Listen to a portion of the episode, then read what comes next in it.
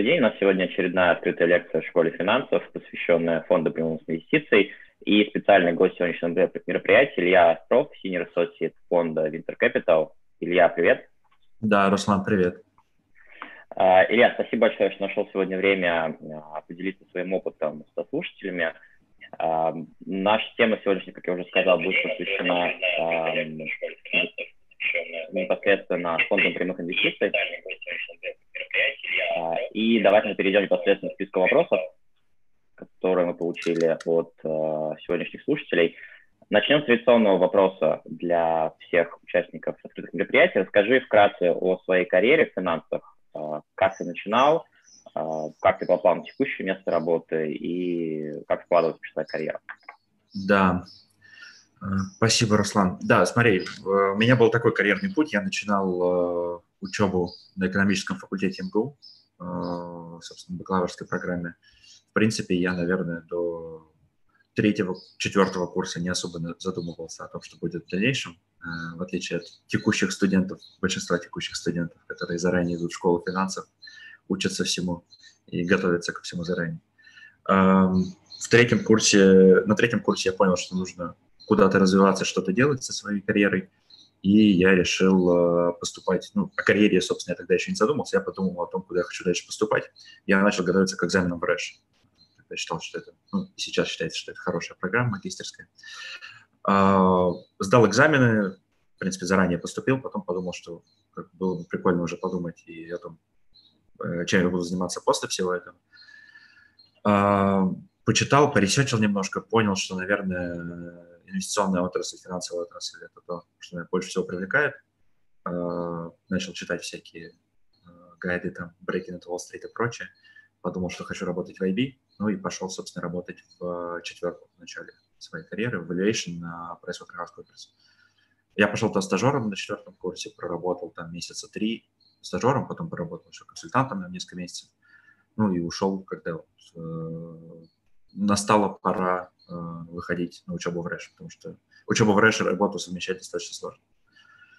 Э, ну, параллельно со всем этим я подавался во все инвестиционные банки на стажировки, которые тогда были открыты, и в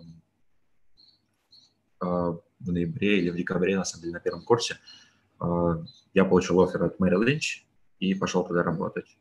И, собственно, на этом я расстался с Рэш, а, потому что подумал, что, в принципе, карьера для меня приоритетнее, и хотелось бы развиваться именно в профессиональном плане больше, а не в академическом. Вот, я проработал в Мэриле полгода где-то, и после этого закончилась стажировка, я начал искать новое место работы. Вот повезло, тогда открылась как раз вакансия в Интеросе.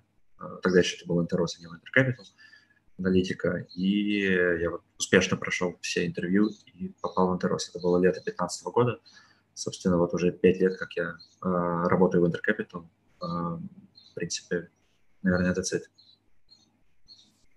Давай немножко подробнее остановимся вот на начальных двух этапах, которые ты упомянул, это WC и Bank of America. У многих ребят возникает вопрос, насколько вообще нужно идти как раз-таки работать по оценку четверки, насколько нужно идти изначально работать по EBD для того, чтобы в итоге попасть в private equity. Вот на твоем примере, насколько навыки, полученные на этих местах работы, пригодились тебе, и на твой взгляд, можно ли было тебя сразу попасть в Intercapital, или путь, который ты проделал, в принципе, был достаточно такой традиционный, и его избежать никак нельзя?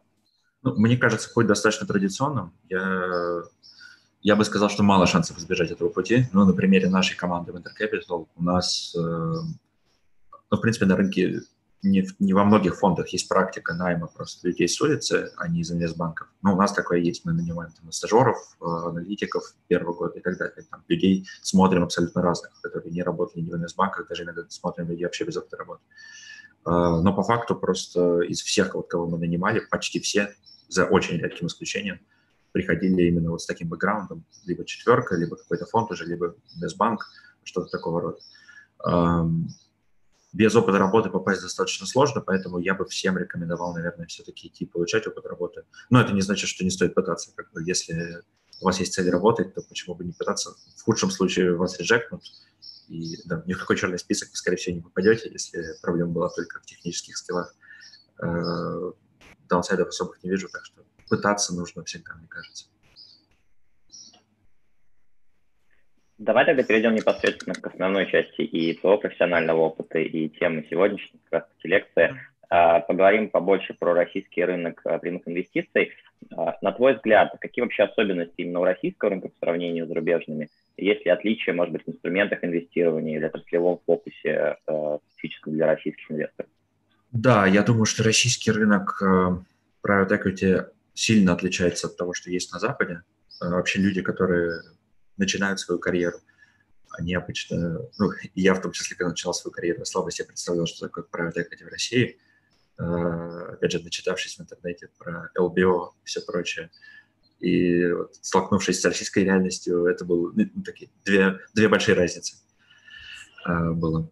Наверное, особенности ключевые, что в России больше фокус на growth capital, э, в отличие от LBO. Поясню для тех, кто слушает, что мы в России фонды прямых инвестиций чаще инвестируют в какие-то быстро развивающиеся компании, предоставляют им капитал, ну, и вот, там, условные, даже не знаю, например, Headhunter, хороший пример последний, когда ряд фондов выкупил Headhunter у Мейла, а, компания сильно выросла за этот период, и фонды сделали IPO и сильно заработали. На этой истории порядка 10 раз на вложенные деньги. Вот примерно такие истории все пытаются на российском рынке преследовать и находить. А, на Западе ситуация немножко другая. А, на Западе э, фонды чаще, чаще делают LBO, чем Growth Capital. Соответственно, они просто берут компании, в которой predictable cash flows, в которой там есть какой-то менеджмент, ну или они просто приводят с собой свой менеджмент, в стабильной индустрии, э, навешивают кучу долга, и на спреде между стоимостью долга и э, yield по cash flow зарабатывают, по сути. Э, тактика хорошая, но в России очень тяжело реализуется по ряду причин. Наверное, из основных причин, почему так происходит, я бы назвал э, э, все, все фонды прямых инвестиций, они, ну, не все, но практически все, они таргетируют доходность в долларах, в том числе российские фонды прямых инвестиций, потому что это либо западные деньги, которым рубли неинтересны, ну, понятно, для них самая важная валюта доллара, либо это российские инвесторы, часто э, из списка Forbes тоже, э, которым тоже Э, есть альтернатива проинвестировать либо в западный фонд, который будет приносить доходность в долларах, либо в российский фонд. Соответственно, ему ставят планку тоже в долларах. Так как все таргетируют доходность в долларах, то у тебя немедленно появляется высокий currency риск при инвестициях в Россию. Все мы знаем, что у нас раз в 4-5 лет все девальвируется в два раза. И если ты инвестируешь просто в стабильный нерастущий актив, то у тебя есть большой риск того, что и если ты еще завешаешь кучу долга туда, у тебя есть просто риск, что все твои, вся твоя инвестиция обесценится сильно. Поэтому вот я думаю, что основная причина в currency риске, почему в России LBO гораздо менее популярны, чем в России. Они все еще бывают, но это скорее такие аутлайеры а, среди общей массы инвестиций российских фондов. А, ну, кроме этого, в России э, труднее доступ к банковскому финансированию, к долговому, ну, дороже, а, банки более упрямые, то есть банки не знакомы с такими схемами финансирования, и большое количество долга на компанию ты не навесишь, даже как, какие бы cash flows у нее не были. В отличие от Запада, где можно... Ну, есть э, какие-то более экстрим примеры, когда набирают 6-7 раз дебиты долга и спокойно, в принципе, с этим живут. В России себе такое представить, в принципе, невозможно. А с точки зрения инструментов инвестиций, ну, наверное, наверное, больших различий... Ну, в России спектр, наверное, уже, то есть э, все, почти все фонды фокусируются на инвестициях в equity, так или иначе. Э, есть определенные группы внутри банков, которые делают мезонинное финансирование, но это, опять же, остается скорее экзотика для российского рынка. Э, на Западе, понятно, рынок гораздо более, гораздо более конкурентен, там есть э, миллиарды различных вариантов инвестиций в капитал. Но, наверное, для российского рынка это просто не нужно в текущей стадии развития. Э, еще бы из различий я бы сказал, что российские фонды, в отличие от западных, не специализируются на чем-то. Но это, опять же, функция того, что просто в России мало инвестиционных возможностей в целом. То есть здесь есть несколько фондов, и вот у кого есть деньги, ты просто смотришь на все, что есть на рынке, потому что у тебя нет роскоши такой, как э, сказать, что мы инвестируем только в медицину или мы инвестируем только еще куда-то. Э, на Западе, конечно же, все более сфокусированы, есть фонды, которые специализируются на разных индустриях, на разных типах сделок и так далее. Э, в России ты должен быть генералистом, иначе просто ты э, будешь смотреть на одну сделку из десяти. Два вопроса, которые меня возникли с твоего ответа. Первый ты упомянул по поводу сложности получения банковских кредитов. Я так понимаю, это больше связано как раз-таки с э, там, большим количеством ковенант, да, которые банки ставят, и обременением да. на, на привлечение. Вопрос вот именно с точки зрения, например, фондирования, стоимости фондирования, насколько там текущее снижение ставки потенциально помогает компаниям может быть, упрощать процедуру, или принципиально это рынку private equity никак помочь не может? Я думаю, что принцип, принципиально, принципиально не поможет рынку private equity, потому что, в принципе, объемы долга, которые ты можешь повесить на компанию, они настолько незначимы, что, ну, да, это, это маржины повысят тебе э, доходность от потенциальной инвестиции, но не слишком сильно, и кардинально это ни на что не влияет. Ну, тренд, конечно, хороший. То есть я приветствую снижение ключевой ставки, э, как все на рынке, я думаю. И еще, еще один вопрос, который у меня возник. Ты упомянул о том, что, в принципе, да, currency риск – это основное ограничение, почему у нас э, нету, почему у нас в какой-то момент ушли и не вернулись западные фонды, да. Твое понимание сейчас, если мы говорим о там, исключительно российских фондах, по по источникам финансирования, изначально по фондированию. То есть больше сейчас фокус все-таки по на российских проектах или фонды стараются как-то перефокусироваться на международные компании в текущих условиях? А, я бы сказал, что фокус скорее на российские проекты. В идеале, конечно же, хочется инвестировать в компании, которые, у которых есть экспортный потенциал, которые могут иметь какой-то viability на Западе, но просто таких компаний очень и очень мало, если это мы не говорим о ресурсных компаниях каких-то. То есть, да, долларовая выручка – это, наверное, идеал, но по факту очень тяжело найти такие компании, и поэтому приходится фокусироваться на том, что есть на российском рынке. А в большинстве случаев это именно домашняя выручка. Ну и, наверное, важный фактор, что я не знаю, ты говоришь о международных компаниях, э, я, я фокусируюсь на российских компаниях, которые имеют потенциал выхода на международные рынки. Есть еще другой сегмент, это просто международные компании, которые как бы работают за рубежом. Но здесь у всех проблема, что ты как российский фонд инвестиций, э, прямых инвестиций, не РФПИ, а просто как российский э, фонд прямых инвестиций из России, у тебя нет никакого конкурентного преимущества, если ты борешься за сделки на зарубежных рынках. То есть там есть куча своих локальных инвесторов, которые лучше понимают рынок, у которых есть связи, есть там, э, устоявшиеся команды менеджмента, которые они могут привести с другого актива. То есть в целом условия для них более благоприятные. Если ты выигрываешь сделку, то, скорее всего, что-то не так либо с активом, либо с чем-то еще. Ну, то есть, и поэтому русские фонды просто туда не идут по большей части. То есть э, я даже сходу... Ну, нет, есть, наверное, примеры сделок, но это скорее исключение из правил. Какие-то special situations, когда российские фонды инвестируют за рубеж. Да, я как раз помню несколько примеров того, как э, несколько российских фондов инвестировали в том, что такие крупные проекты, как Uber, например, или там Delivery Hero, да, в принципе, неплохо из них выходили. Но, наверное, действительно, как ты упомянул, это такая редкость и удачное стечение обстоятельств, чем это выстроена ну, да. информационная да. стратегия. А давай тогда перейдем непосредственно к разговору про Winter Capital. Расскажи подробнее. А, ты уже упоминал, что раньше э, это был фонд Интероса. Расскажи подробнее, как вообще сформировалась идея Winter Capital, э, текущий размер фонда, может быть, фокус при инвестировании, там, текущий портфель активов и, может быть, пример успешных выходов. Да, а, как сформировалась идея? В принципе, у нас костяк команды – это э, группа людей из 6-7 человек, которые работали раньше в инвестиционном департаменте Интероса.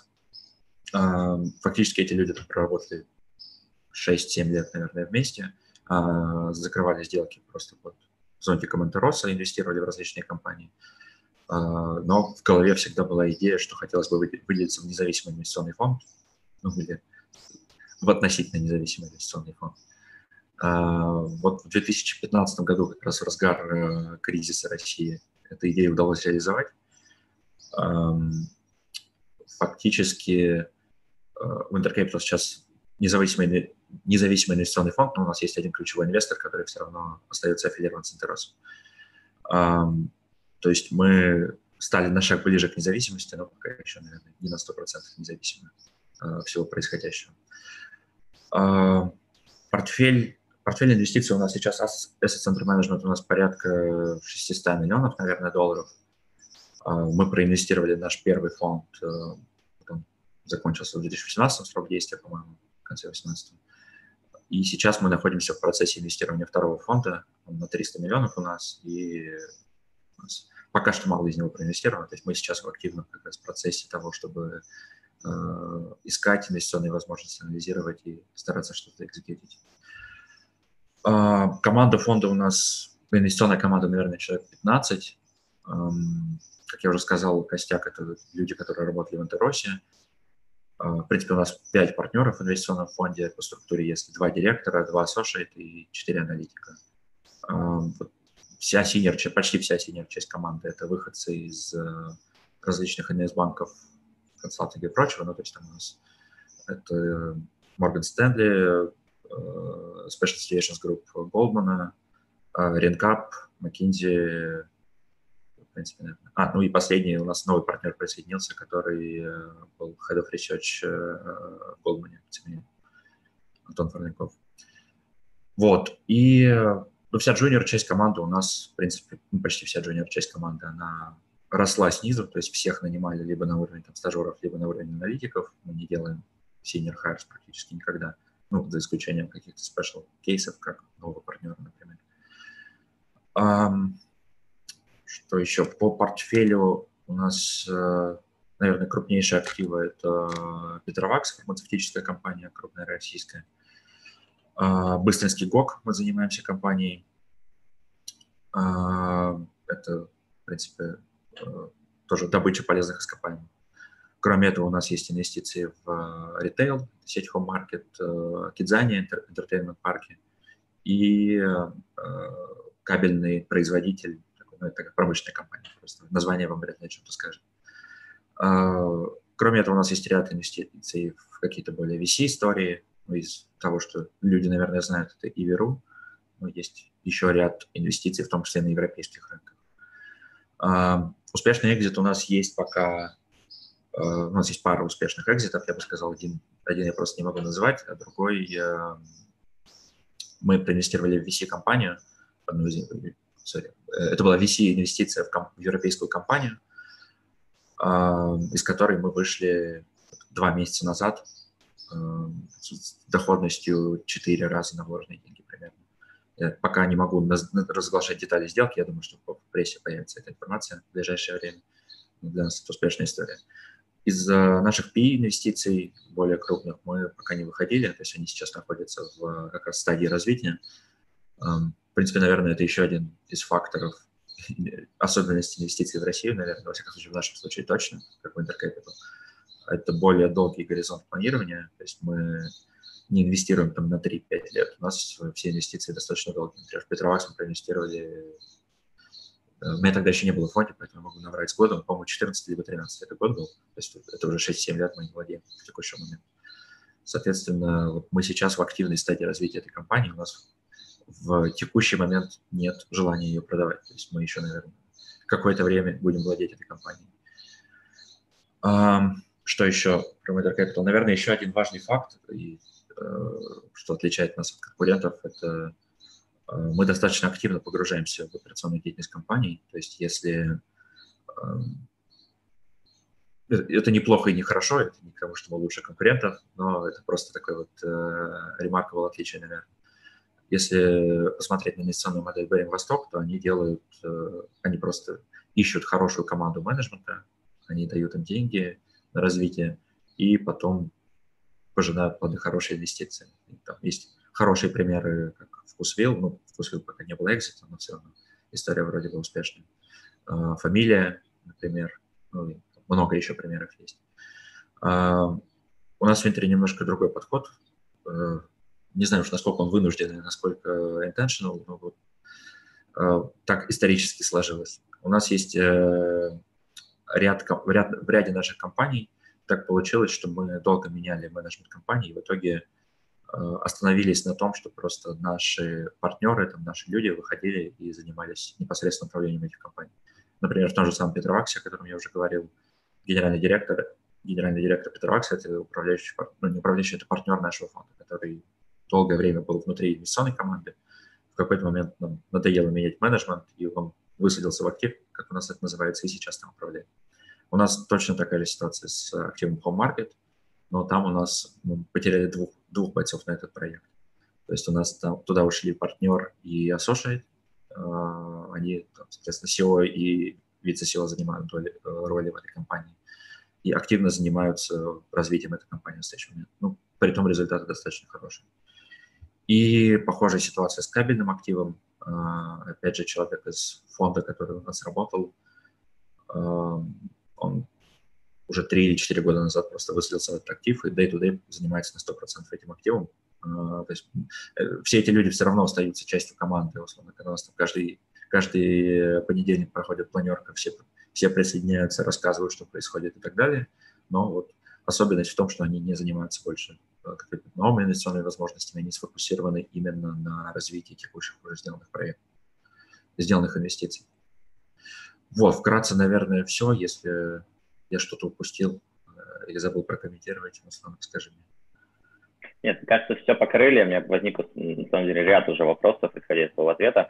А, наверное, первый связан, ты упомянул как раз-таки несколько примеров и вашего выхода, и других компаний на российском рынке. Какие вообще есть опции доступные с точки зрения выхода, да, mm-hmm. не знаю, выход на IPO, там, продажа стратегу, другому финансовому инвестору? И насколько, опять же, ты видишь различия для российского рынка по сравнению с тем, как это чаще всего происходит за рубежом? Да, ну, я бы сказал, что принципе набор опций стандартный для рынка private equity везде, то есть это IPO, продажа стратегии, продажа финансовому инвестору. А, мне кажется, что в России гораздо меньше выход, случаев выхода э, финансовому инвестору, когда финансовый инвестор продает другому финансовому инвестору. Наверное, это связано с тем, что рынок просто достаточно маленький и нет такого прешера делать выходы в какой-то момент, и люди просто просят экстеншн у инвесторов. Ну, то есть они рассказывают им, что можно выйти сейчас по плохой цене, либо можно выйти по хорошей цене, там нужно поддержать еще несколько лет. А, вот продажа финансовому инвестору, финансовому инвестору, я, наверное, могу вспомнить только кейс World Class, который недавно был, а, то, что ВТБ продал бандли. Больше мне ничего в голову не приходит. А, ну, это во-первых, а во-вторых, наверное, все-таки фактор того, что мы в России чаще фокусируемся все на, опять же, развивающихся, быстро растущих компаниях, и, ну, вряд ли э, тот же самый HeadHunter можно было бы кому-то уже продать, потому что скейл настолько большой, что ты не можешь на этой стадии. Если компания выросла успешно, то уже никакой финансовый инвестор не сможет а, выкупить, ее просто не хватит средств для этого.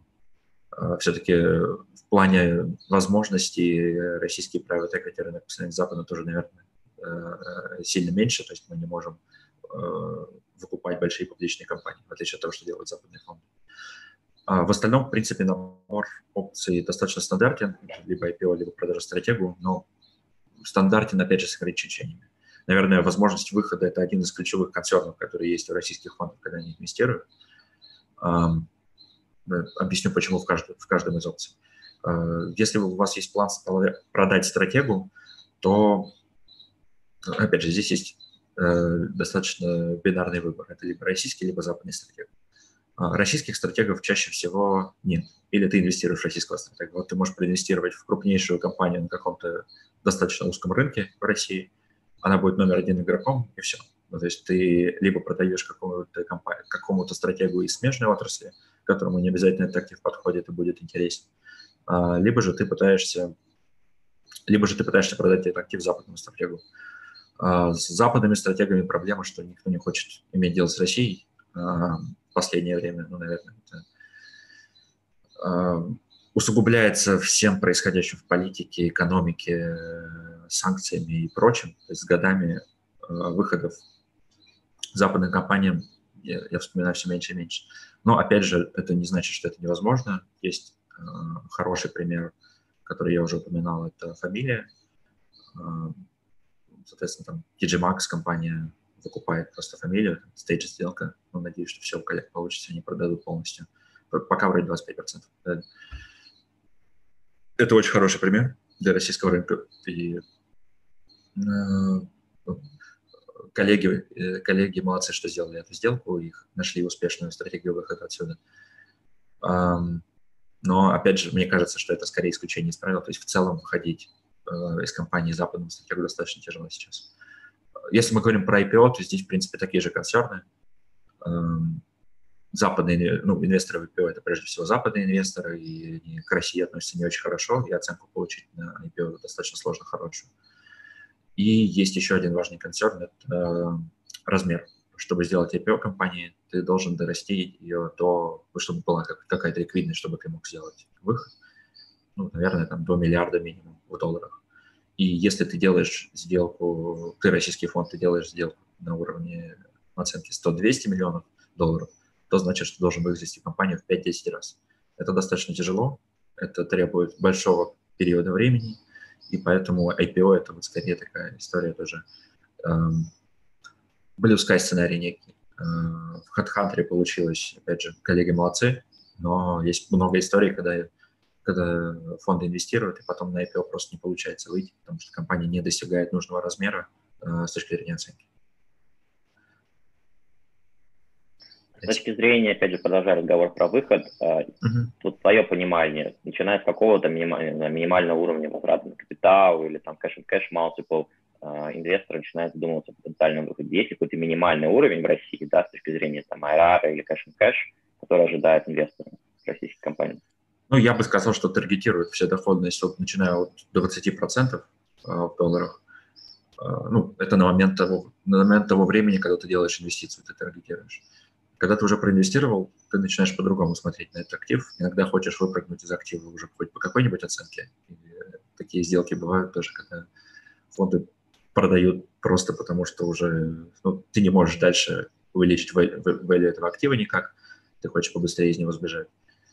А, соответственно, там уже, ну, опять же, есть, есть у некоторых фондов проблемы, наверное, что ты не хочешь выходить с марком вниз, по активу, то есть когда у тебя все еще оценка ниже того заходной стоимости или не показываешь хотя бы какую-то минимальную доходность.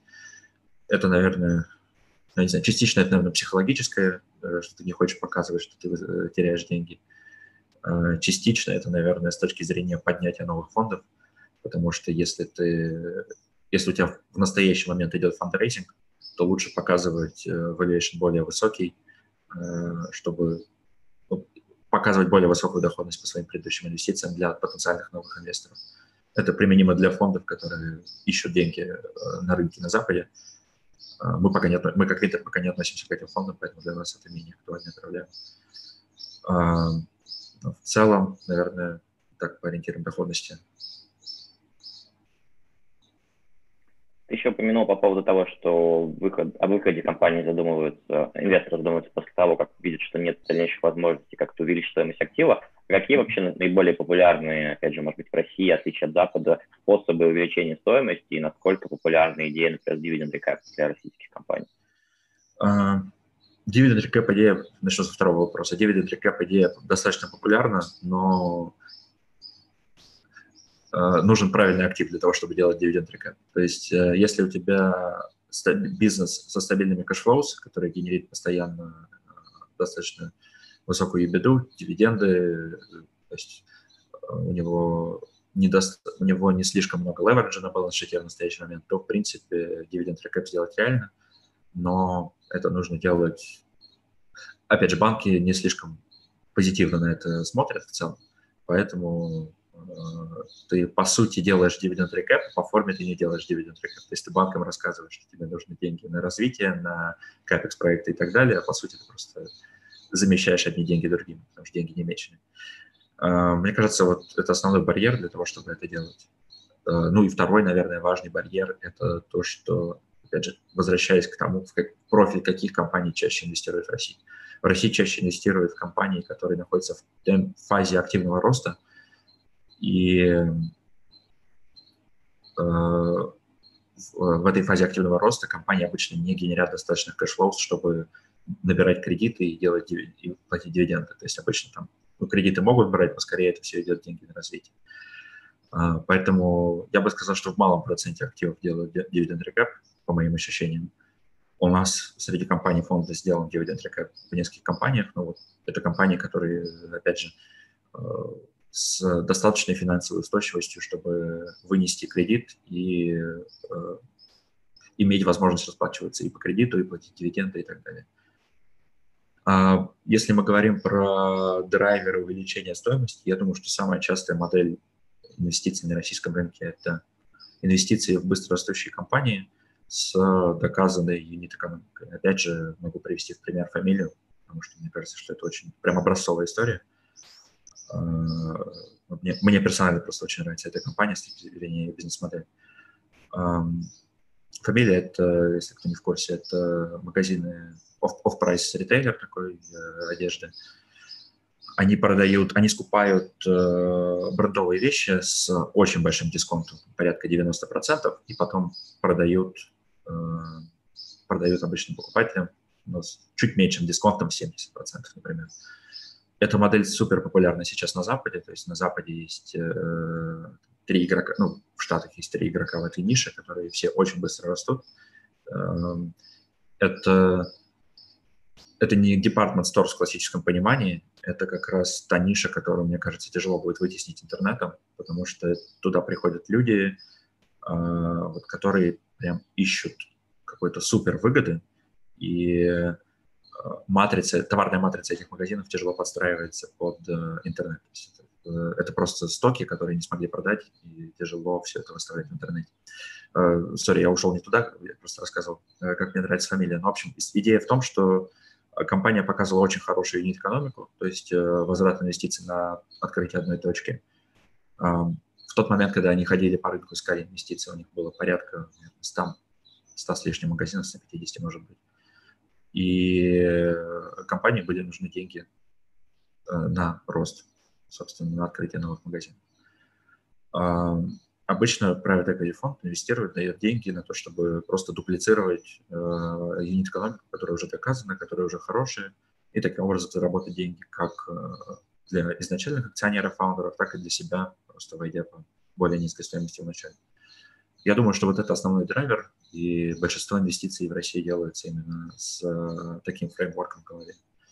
Если мы же говорим про э, менее классические случаи, э, которые ближе к LBO, когда ты выкупаешь акционеров каких-то, э, здесь драйверы немножко другие. Э, в первую очередь, наверное, это смена менеджмента, то есть э, в целом есть уверенность э, у всех фондов и людей на рынке, что большинство компаний в России не сменеджд, и если ты приведешь какую-то стабильную компанию э, компетентный менеджмент, ты сможешь перестроить там процессы, скорее всего, ты сможешь извлечь какой-то value, а, увеличить финансовые показатели компании.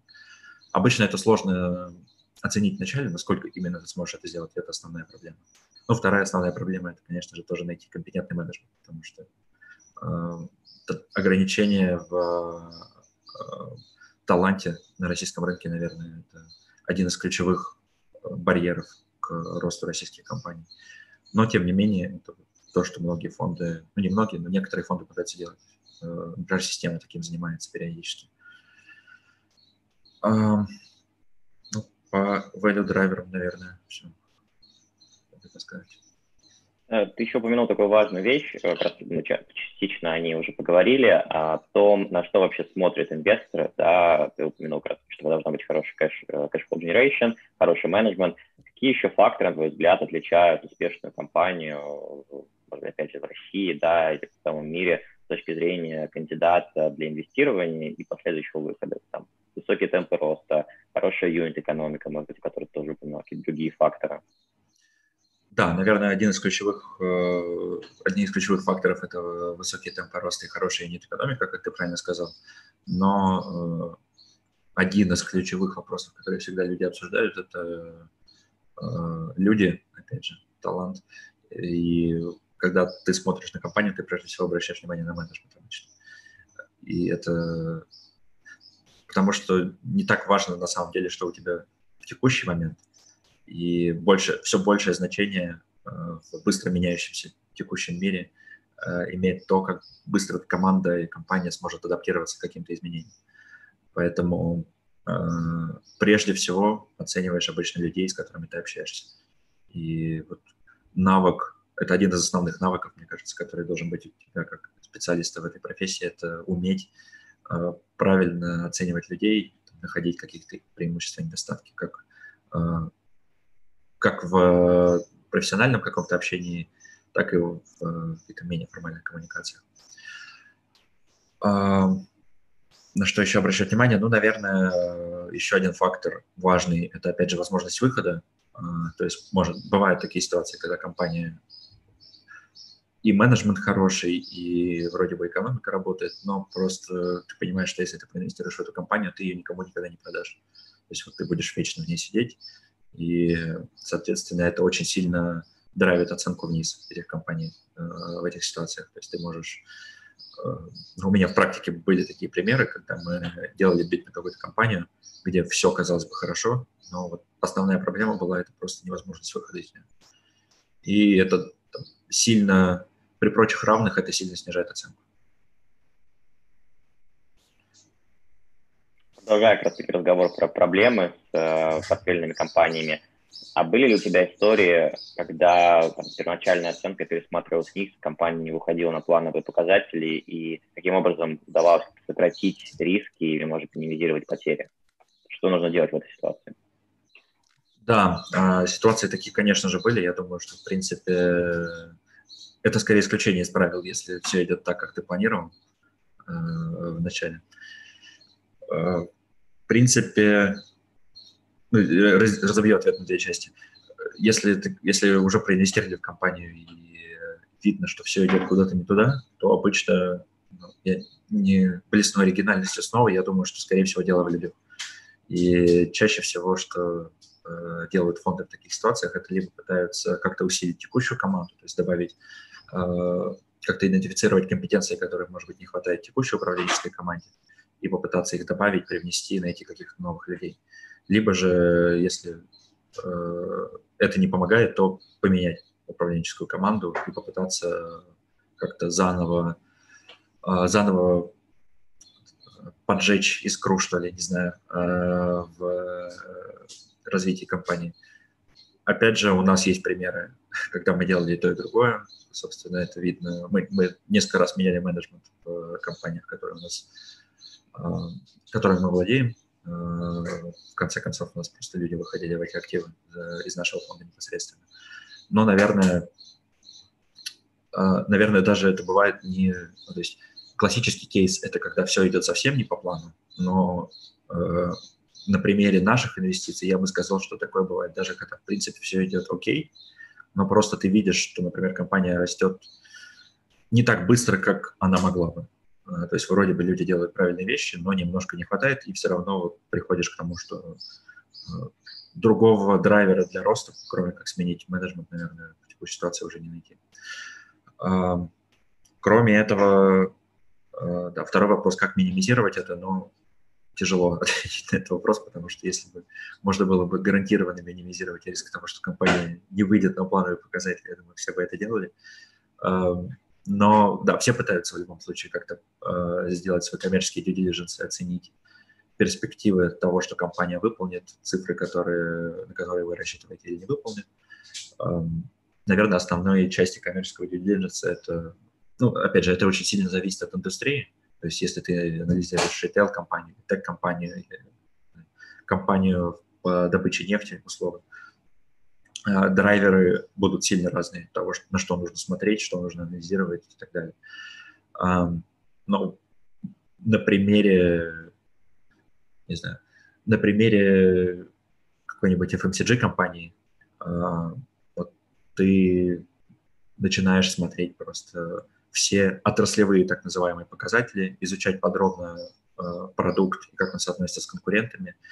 Ты разговариваешь э, с, ритейлер, с ритейлерами, дистрибьюторами, ты разговариваешь, может быть, с конкурентами, каким-то образом пытаешься понять, э, чтобы понять, есть ли у компании какие-то э, что называется competitive mods, то есть устойчивые конкурент, конкурентные преимущества, которые эту компанию делают особенной в том или ином плане. Ну, это, наверное, в первую очередь. Во вторую очередь, конечно же, ты изучаешь подробно прошлое этой компании, то есть пытаешься в прошлом найти ответы на то, будет ли она успешна, успешна в будущем. Подробно анализируешь финансовые показатели, операционные показатели, как она развивалась за последние там, 3-5 лет, как менеджмент принимал решения, как это соотносится с тем, с вашим видением, как менеджмент должен принимать решения в каких-то таких ситуациях.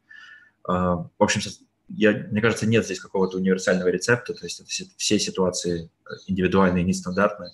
И, ну, как у нас это работает, что просто если э, какой-то проект приближается к фазе коммерческого diligence, то мы садимся, проектная команда, иногда там привлекаем для брейншторминга других людей из команды, и э, обсуждаем, э, что конкретно нам нужно проанализировать, чтобы успокоить себя, э, в той или иной степени хотя бы успокоить себя относительно ре... возможности реализации бизнес-плана компании. Я думаю, как так. Если мы говорим непосредственно о текущей ситуации на рынках, да, то есть э, там, в условиях пандемии, как это повлияло на стратегию фонда, может быть, то есть стали бы больше смотреть на потенциальные возможности, наоборот, приостановили поиск на какое-то время. Как поменялся вообще подход фонда в текущих условиях? И ожидаешь, mm-hmm. что это продолжится какое-то время в будущем? Ну, скажу про рынок в целом сначала. Я думаю, что ну, пандемия на всех повлияла. А, как видишь, даже на школу финансов приходится лекции в онлайн-формате проводить. Experience, конечно, интересный. Эм, но в целом на людей и на private equity индустрию, я думаю, она повлияла тоже достаточно сильно. С точки зрения портфельных компаний, это практически, э, ну, в большинстве случаев это проблемы. Есть, конечно, исключения из правил, эм, но э, большинство индустрий скорее пострадало от пандемии коронавируса. У нас в активе, у нас в э, портфеле наших инвестиций тоже есть компании, которые пострадали. Это ритейл-компания, потому что мы должны были закрыть все магазины на какое-то время. Ну и до сих пор там трафик не восстановился, потому что люди просто тупо меньше ходят по улицам. Очевидно, это негативно влияет на, происходящее. У нас есть entertainment-компания Кидзания, которая пострадала, наверное, больше всех. То есть там они должны были первые закрыться, и там еще долго не смогут открыться компания, потом не сможет, парк долго не сможет открыться потому что даже если юридически это разрешат, что тоже большие вопросы вызывает, но э, концерны людей на тему здоровья, социального дистанцирования и прочего будут оставаться еще долгое время с нами. Поэтому э, проблемы в интертеймент-бизнесе, я думаю, будут у всех в ближайшее время. Э, есть компании, на которые, на которые кризис повлиял, ну, вся эта ситуация повлияла скорее положительно. Во-первых, это тег-компании, многие тег-компании скорее – не все, понятное дело. Если посмотреть на статистику просто пенетрации коммерса во всех, на всех рынках, можно увидеть, как быстро, то есть два месяца пандемии а, прошли за 3-4 темпа, за 3-4 года обычных темпов роста в условиях нормальных каких-то. А, люди стали покупать в интернете все. А, понятно, остается много вопросов, насколько этот тренд устойчив, то есть не вернутся ли они просто в офлайн-магазины. Но многие эксперты по рынку считают, что, наверное, этот тренд э, в той или, мере, в той или иной степени устойчив, и люди будут гораздо чаще э, использовать онлайн-каналы, онлайн-каналы продвижения, ну, онлайн-каналы покупки, соответственно, в будущем. Соответственно, это дало boost многим интернет-бизнесам. Про тот же самый ivi.ru наш, наверное, можно сказать, что пока все сидели на карантине, все смотрели сериалы, потому что делать особо больше было нечего, что тоже хорошо. Ну, кроме того, у нас, у нас, например, в э, портфеле есть фармацевтическая компания, э, которая основной продукт, который производим, производим, это иммуномодуляторы. То есть, когда люди больше беспокоятся за свое здоровье, тоже для нас это скорее позитивно, для нас, как для Петровакс, потому что больше покупают э, наши продукции. А если говорить про новые инвестиционные возможности, то здесь pipeline сильно расширился, я бы сказал, потому что ну, кризис, такая ситуация – у кого-то проблемы, то есть кому-то срочно нужны деньги, чтобы этот кризис пережить. Э, например, экзотическая совершенно инвестиционная возможность у нас недавно была. Это в... Она связана с круизной отраслью. Э, как мы знаем, круизы – это одна из самых пострадавших э, отраслей в период пандемии коронавируса. И история в том, что все компании, которые так или иначе связаны с этой отраслью, они сейчас получили большие, они испытывают большие сложности. Э, ну, то есть вот такого рода возможностей появилось больше гораздо. Кроме этого, многие компании, у которых все хорошо, используют, наоборот, этот кризис как возможность для роста и видят возможность сейчас, пока все конкуренты режут бюджеты, возможность залить деньги в маркетинг, условного развития и переиграть всех э, с помощью каких-то внешних инвестиций. А, возможно, у меня немножко искажена перспектива, потому что к нам три месяца назад вышел новый партнер как раз, и он на 100% посвящает себя в настоящий момент поиску новых инвестиционных возможностей и активному их прорабатыванию. Но у нас конкретно, как у Интера, поплайн расширился очень и очень сильно за последние три месяца. В принципе, наверное, вот. Давай тогда перейдем непосредственно к разговору о э, твоей работе в Intercapital. Расскажи подробнее, как вообще выглядит твой типичный рабочий день. И вот часто даже вопрос, который мы получали от слушателей, насколько поменялась принципиально твоя работа с перехода с позиции э, аналитика на стат и сейчас на позиции senior associate, насколько меняется твой функционал? А, да. А, если говорить про типичный рабочий день, если честно, я не могу ответить на этот вопрос, не потому что я не, хочу на него отвечать, а потому что это очень сложно сделать. Наверное, это один из, одна из вещей, которая мне больше всего нравится в моей работе, э, потому что один день очень редко бывает похож на другой. То есть каждый раз у тебя э, совершенно разный скоп задач, и, ну, наверное, можно разделить всю работу, наверное, условно можно разделить на две большие части. Это либо работа с уже сделанными инвестициями, либо это анализ какой-то новых инвестиционных возможностей. Если мы говорим про анализ новых инвестиционных возможностей, то в целом э, это достаточно стандартный процесс, ну, то есть понятно, что он очень сильно отличается от раза к разу, но там хотя бы скоп, скоп работы более-менее повторяется. Ты там общаешься с менеджментом, ты смотришь финансовые модели, анализируешь рынок, созваниваешься с экспертами, эм, много чего еще делаешь, но в целом, э, условно, Здесь есть какой-то фреймворк, по которому можно действовать и повторять от раза к разу. А если же ты говоришь про вторую часть работы, это работа уже с компаниями, в которые проинвестированы, то здесь э, невозможно сказать, что ты будешь делать сегодня или завтра. Э, сегодня ты там определяешь маркетинговую стратегию, завтра ты юрист, и изучаешь кипу документов юридических, а послезавтра э, меня ищешь нового операционного директора, условно, в компании. То есть э, скоп задач абсолютно разный. И вот именно это мне очень нравится, что постоянно нужно разбираться все в новых и в новых областях и многому учишься на этой работе. Сори, там был второй вопрос какой-то. Насколько менялся твой функционал а, с позиции да. аналитика до senior associate? Да, я на самом деле, э, ну, на самом деле я бы сказал, что функционал менялся просто с течением времени.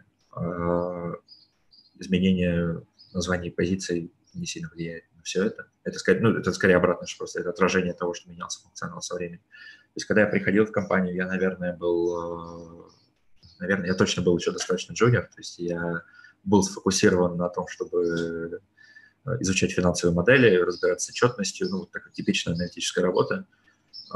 Со временем просто я брал на себя все больше и больше ну, я брал, и так получалось, что приходилось брать все больше э, каких-то э, обязательств, связанных именно с project менеджментом, то есть э, с менеджментом людей, с, э, забирал на себя все больше воркстримов в течение времени.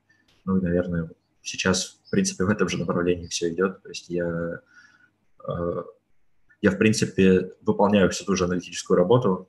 Нет, нет, нет чего-то, что прям совсем пропало из моей жизни. Э, Скорее просто, наверное, изменилось, изменился сплит между project менеджментом, а, разговором с людьми, а, общением с людьми и а, часами, которые проводишь в Excel-моделях или там изучая, делая research по рынку какой-то.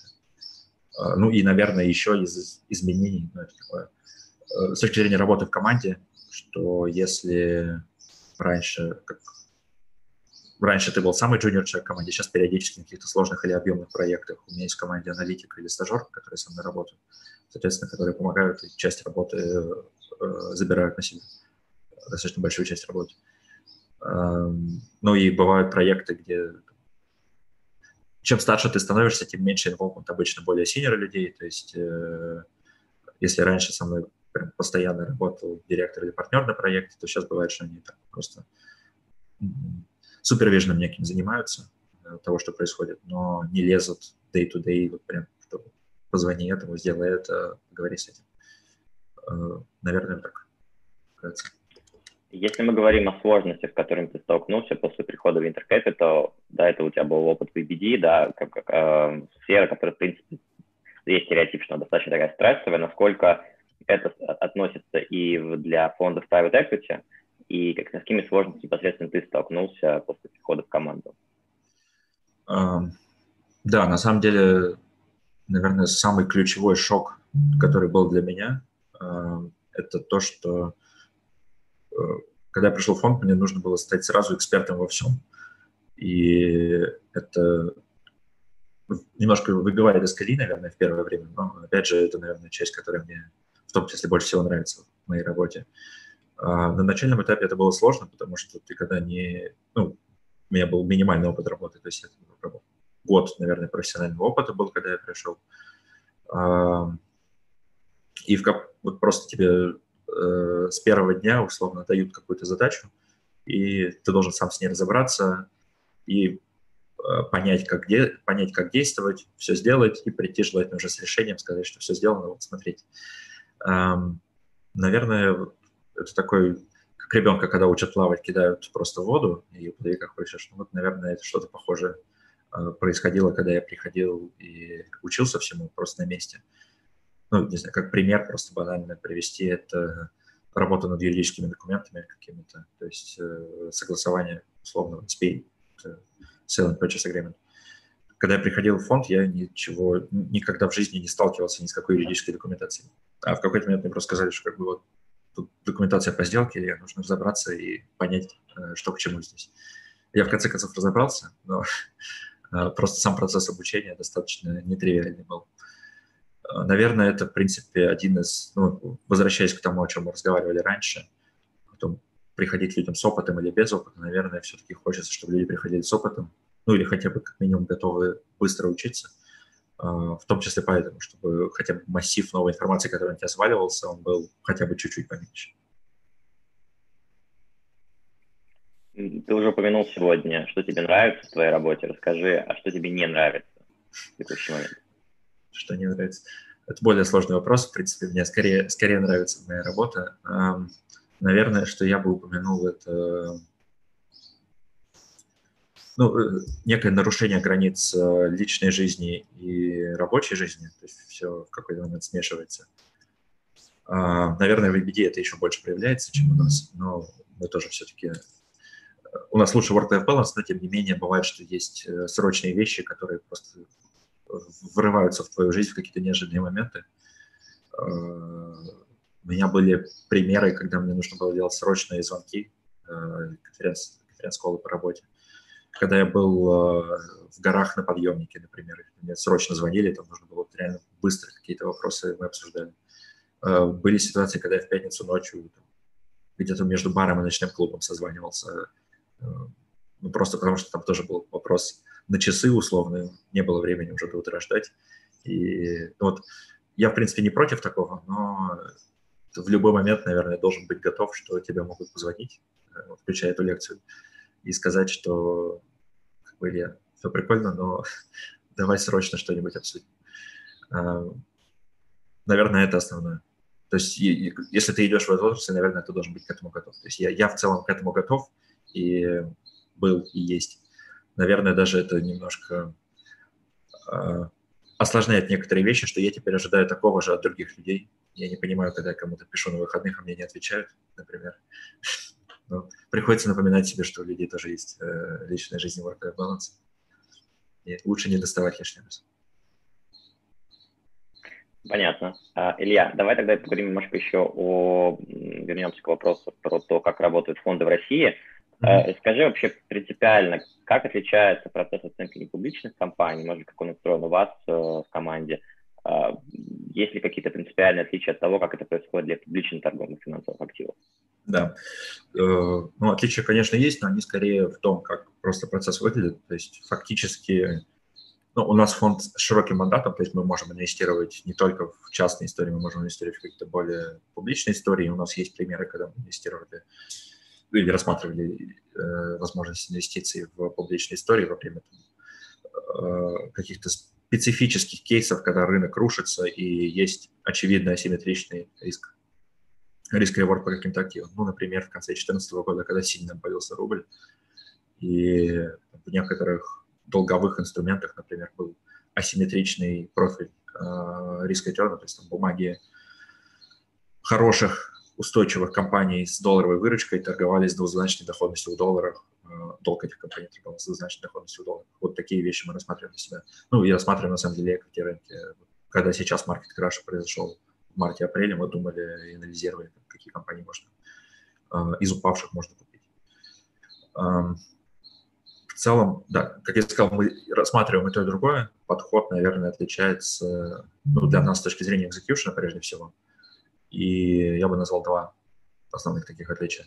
Во-первых, это доступ к менеджменту, потому что когда ты инвестируешь в публичную компанию как какой-то minority инвестор, ты никогда в жизни не получишь возможности разговаривать с менеджментом, обсуждать стратегию развития, а, просить у них бизнес-планы, там, делать хоть какой-либо uh, thorough commercial due diligence. Если же ты инвестируешь в частную компанию, у тебя эта возможность есть, потому что обычно компании, собственно, нужны деньги, у тебя есть прямой доступ к менеджменту, ты должен с ними общаться, ты можешь с ними разговаривать, задавать любые вопросы. То есть ты гораздо более информирован, а, когда ты инвестируешь в компанию. А, второе отличие, это более техническое, наверное, но а, для финансовых аналитиков имеющее значение – это качество финансовой отчетности. Когда ты работаешь с непубличной компанией, особенно маленького размера, обычно финансовая отчетность, ну, не обычно, но достаточно часто, это полный месс, и ты по крупицам просто восстанавливаешь, что там должно происходить, пытаешься как-то собрать воедино нормальную картину. А, когда речь идет о публичных компаниях, то все-таки там у них есть хорошая аудированная финансовая отчетность, которую в той или иной степени можно положиться, а, и меньше, меньше проблем это вызывает а, ну, с точки зрения моделирования и анализа, наверное. С точки зрения подхода именно нашего, я думаю, что процессы, в принципе, похожи. То есть мы в конечном счете мы пытаемся понять, сколько мы можем э, заработать на инвестиции и за какой период владения это все будет происходить. Соответственно, просто пытаешься понять, какие денежные потоки ждут тебя, компанию и так далее. Но, наверное, вот, что важно, это инпуты, которые влияют на принятие этого решения.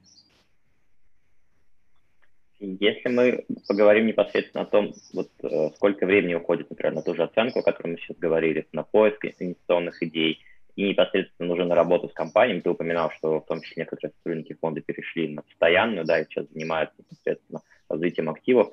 С точки зрения вот э, затрат, может быть, там, не в течение дня, там, не знаю, возьмем горизонт, там, долгосрочный, там, полгода, например, да, как распределяется это время внутри, э, вот, с точки зрения вашего фонда? Эм, ну, у нас очень сильно, сильно разнится это в зависимости от людей. То есть у нас есть люди, которые проинвестировали в какую-то компанию, выселились в актив и занимаются сейчас операционным менеджментом просто. А есть люди, наоборот, которые недавно пришли, занимаются исключительно поиском новых инвестиционных возможностей. Если говорить про какую-то среднюю по больнице, я бы сказал, что в районе 50 на 50. И, ну, то есть, вот, если просто общее время команды суммировать и в часах смотреть. Но Опять же, это, наверное, будет меняться, то есть это такая непостоянная величина. Uh, у тебя всегда, ну, то есть вот у нас сейчас есть новый фонд, новый фонд, который мы инвестируем. Uh, по мере того, как будет появляться больше портфельных компаний, наверное, больше времени будет тратиться на то, чтобы заниматься операционно, как-то увлекаться в эти компании, и меньше времени будет уходить на новые возможности. Но, с другой стороны, поправ, поправлю опять сам себя, что есть uh, скорее всего, когда мы проинвестируем в этот фонд, ну, скорее всего, я надеюсь, что будет еще, будут еще фонды у нас. И, э, соответственно, опять же, будет выделяться какое-то время на анализ новых инвестиционных возможностей в том числе. То есть я думаю, что это не статическая величина, а динамическая, но э, долгосрочно тренд ее мне пока сложно предсказать. А с точки зрения привлечения сторонних консультантов, как часто на проект вообще включают сторонние команды финансовых, юридических консультантов, или вы стараетесь э, чаще всего делать самостоятельно силами? Ну, на разных этапах по-разному. То есть у нас обычно есть первый этап – это до согласования условно, основных коммерческих условий сделки, когда ты делаешь какой-то предварительный due diligence, просто первично общаешься с командой, анализируешь и обсуждаем потом на инвесткомитете, соответственно, может эта инвестиционная идея, в принципе, для нас работать или нет. Если она может работать, то мы пытаемся договориться с продавцами, с компанией, с фаундерами о том, какие условия, в принципе, есть сделки. Вот до этой стадии практически никогда консультантов не привлекаем. А после того, как договорились об условиях, уже на этой стадии начинаем обсуждать начинаем обсуждать потенциальные сотрудничество с какими-то консультантами, потому что ну, юридический diligence делается в любой сделке практически. Понятно, всегда нанимаются юридические консультанты. Кроме этого, ты должен сделать юридическое структурирование сделки, это подготовка всей документации, это тоже нанимаются юридические консультанты. Практически в любом процессе сделки есть финансовый и налоговый due diligence. Это, ну, обычно компании четверки на это нанимаются. И плюс ко всему этому, опять же, возвращаясь к самому трудно предсказуемому куску работы, это коммерческий due diligence. Вот здесь Бывает, что нанимаем консультанта, бывает, что не нанимаем. Э, здесь очень сильно зависит от сделки, от компании конкретной, в какой отрасли она работает. Э, бывает, что нанимаем ту же самую McKinsey, BCG, кого-нибудь из вот этих ребят. Бывает, что четверку, опять же, нанимаем какую-то, если у кого-то есть отраслевая экспертиза. Бывает, что находим какие-то специализированные компании вообще вне России, которые просто на узком узко специализируются на индустрии и просто знают бенчмарить какие-то по миру, которые могут нам помочь в принятии решений. Здесь тоже набор очень разный, но все зависит от сделки, опять же. Э, давай поговорим так непосредственно про этап поиска идей, а, о котором ты упомянул. Расскажи про свои секреты, как ты находишь новые возможности и какими ресурсами пользуешься для поиска потенциальных стартапов. Да, я не, не, за себя, а за команду буду говорить. Все-таки у меня, у меня никаких э, отдельных инсайтов, я бы сказал, нет. А мы в целом подходим скорее оппортунистически к поиску инвестиционных идей. То есть у нас есть просто ряд знакомств, связей, как у команды, э, с, со многими людьми на рынке. И есть постоянный просто поток каких-то идей, которые предлагают. И у нас есть первичное просто обсуждение, что мы считаем перспективными идеями, которые можно прорабатывать дальше, а есть какие-то идеи, которые мы считаем, что, в принципе, не летают и сразу убиваем.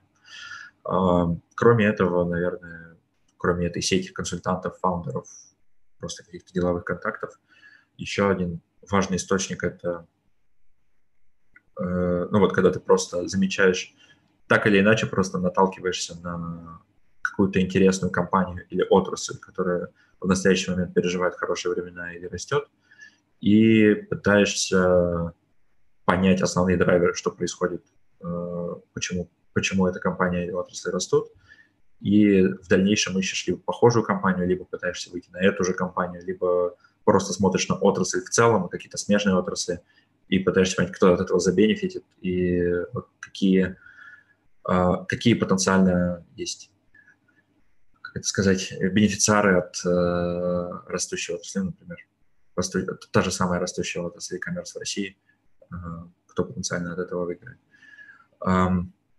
Это сложнее часть работы, потому что если компания изначально не хочет продаваться, не хочет приходить инвесторов, очень сложно убедить ее взять чьи-то деньги. То есть фактически ты должен продавать себя как... Э, ну, ты должен продавать не только деньги, ты должен продавать Э, какую-то экспертизу, доступ к чему-то и так далее. Это сложнее. Э, то есть в целом, скорее, рынки, сделки, которые делаются на российском рынке, это по большей части какие-то общедоступные сделки, которые видят весь рынок, ну, весь, несколько, которые видят хотя бы несколько фондов. И прям уникального что-то бывает редко. Но бывает, опять же, это скорее, я говорю про какие-то большие числа и закономерности. Понятно. А, давай перейдем к следующему блоку. Тоже довольно традиционный список вопросов, которые мы задаем а, всем нашим приглашенным спикерам. А, он будет посвящен непосредственно твоим хобби, э, первая часть, и вторая часть будет посвящена твоим советам для текущих студентов и недавних выпускников, которые бы хотели также построить карьеру в фондах прямых инвестиций. Давай начнем тогда, наверное, с хобби. Расскажи, как ты обычно проводишь свободное время, есть ли какие-то хобби, ну да. Я, дум, я думаю, что я не сильно отличаюсь от большинства людей. Я стараюсь... Э, ну, я стараюсь, во-первых, абстрагироваться от работы, когда это возможно, выходные дни. Э, я занимаюсь спортом. Я в прошлом играл за юношеское «Динамо» в баскетбол. И вот сейчас я стараюсь поддерживать себя в физической форме. Ну вот сейчас, слава богу, карантин отменился, я начал хотя бы на улицу ходить играть. Но так зимой, э, осенью и весной в зале где-то занимаюсь. Э, провожу время с друзьями, путешествую достаточно часто, то есть я, опять же, стараюсь, когда есть возможность какие-то удлиненные выходные или что-то типа этого, уехать из страны куда-нибудь и ощутить какой-то новый experience. Ну, в принципе, наверное, стандартный набор для людей. Еще один традиционный вопрос. Там, в условиях текущего карантина, ограничения границ. Первая страна, куда, ты, куда бы ты поехал путешествовать, да, и на твой взгляд, какая страна лучше всего подходит как раз-таки для построения карьеры в фондах прямых инвестиций, а какая лучше подходит для постоянного проживания, на твой личный взгляд? Куда бы я поехал теоретически или что? А, ну, при условии, что все границы откроются, да. Куда ты возьмешь билет в первую очередь?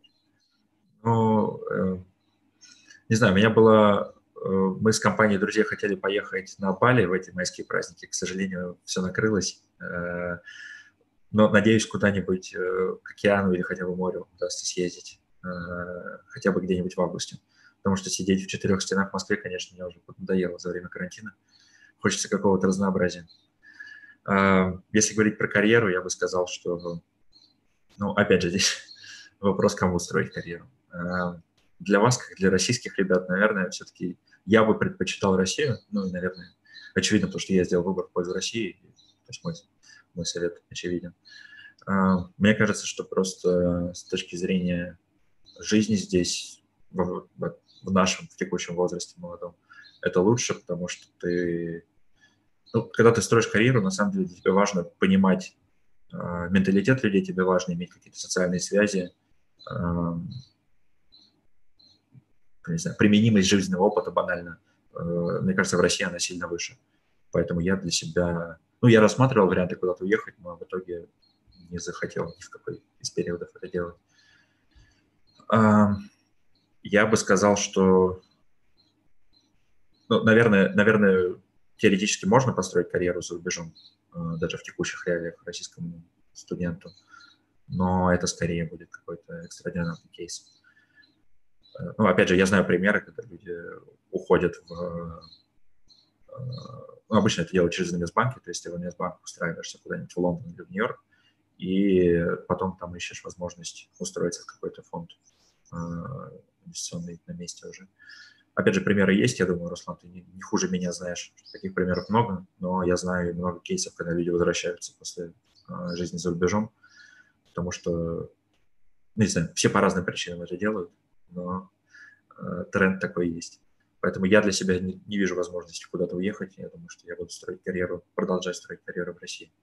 С точки зрения проживания, если не говорить о карьере, ну, мне тоже пока тяжело сказать. А пока все-таки мое решение о проживании нравится карьерой прежде всего, потому что ну, я не могу уехать, у меня нет денег уехать куда-то просто жить, э, ничего не делая при этом. Придется работать все-таки. Поэтому я пока буду жить в России. Ну и мне в целом жизнь в России нравится, несмотря на несмотря на все происходящее вокруг нас периодически.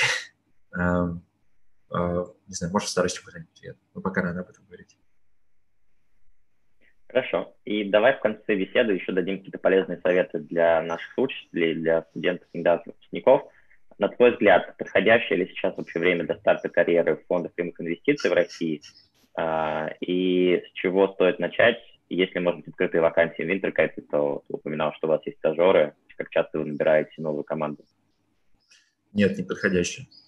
Фиговое время сейчас. Но другого не будет, поэтому вариантов особо нет. Э, ну, в России, мне кажется, всегда неподходящее время в последнее время, так что э, что делать? Эм, с фондами прямых инвестиций, мне кажется, есть просто один сейчас, э, одна проблема в российских реалиях потенциально. Это дело Майкла Калви, которое сильно затрудняет доступ к финансированию, мне кажется, за, к западным деньгам прежде всего. Я, это, опять же, это на уровне слухов, я, мы не привлекаем западные деньги как фонд, поэтому мне тяжело говорить. Это на уровне того, что я вот слышал, э, о чем говорили люди, что доступ к западным деньгам в связи с делом Калви, в связи с обнулением и всем прочим сейчас э, усложняется, что потенциально, опять же, и так небольшую индустрию private equity в России может еще немножко сократить. Надеюсь, что этого не будет. Ну или хотя бы э, западные деньги заместятся российскими деньгами, если что, э, в фондах наших конкурентов. А, если говорить про какие-то советы на старте, ну тут тяжело сказать мне. А, ну, наверное, один из из, из практических советов я бы рекомендовал всем получать опыт работы какой-то. Э, четверка, инвестбанки, бутики, хоть что-нибудь связанное с финансами, то есть чем релевантнее, тем лучше. Э, кроме этого, я бы посоветовал всем готовиться к интервью. Вы не поверите, не знаю, у меня бывают... Я просто на входе обычно собеседую людей, которые приходят к нам, и Э, кейсов, когда приходят люди на интервью и не знают каких-то абсолютно банальных вещей, их очень и очень много. Меня расстраивают эти кейсы всегда. Поэтому если будете приходить на интервью в Винтер или в любой другой фонд, пожалуйста, подготовьтесь перед этим хоть как-то. Эм, если говорить про Винтер, конкретные вакансии у нас сейчас, вот, as we speak, вакансий нет, э, но мы там потенциально могут появиться, наверное, Э, в принципе, объем нагрузки у команды у нас сейчас достаточно большой.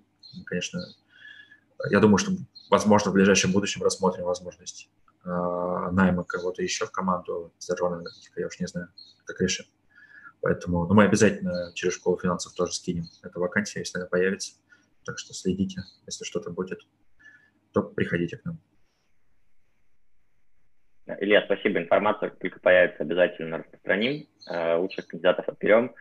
Тебе спасибо сегодня большое, что нашел время поучаствовать. Э, на мой взгляд, получилась такая насыщенная дискуссия. По Equity мы давно хотели сделать отдельную беседу, и очень удачно, что у тебя как раз-таки сложилось время э, для того, чтобы об этом поговорить. И я надеюсь, что лекция всем студентам, кто желает построить карьеру в финансовом секторе и в Private Equity в частности, была очень полезна. Еще раз я спасибо тоже, за время. Я тоже на это надеюсь. Спасибо, Руслан.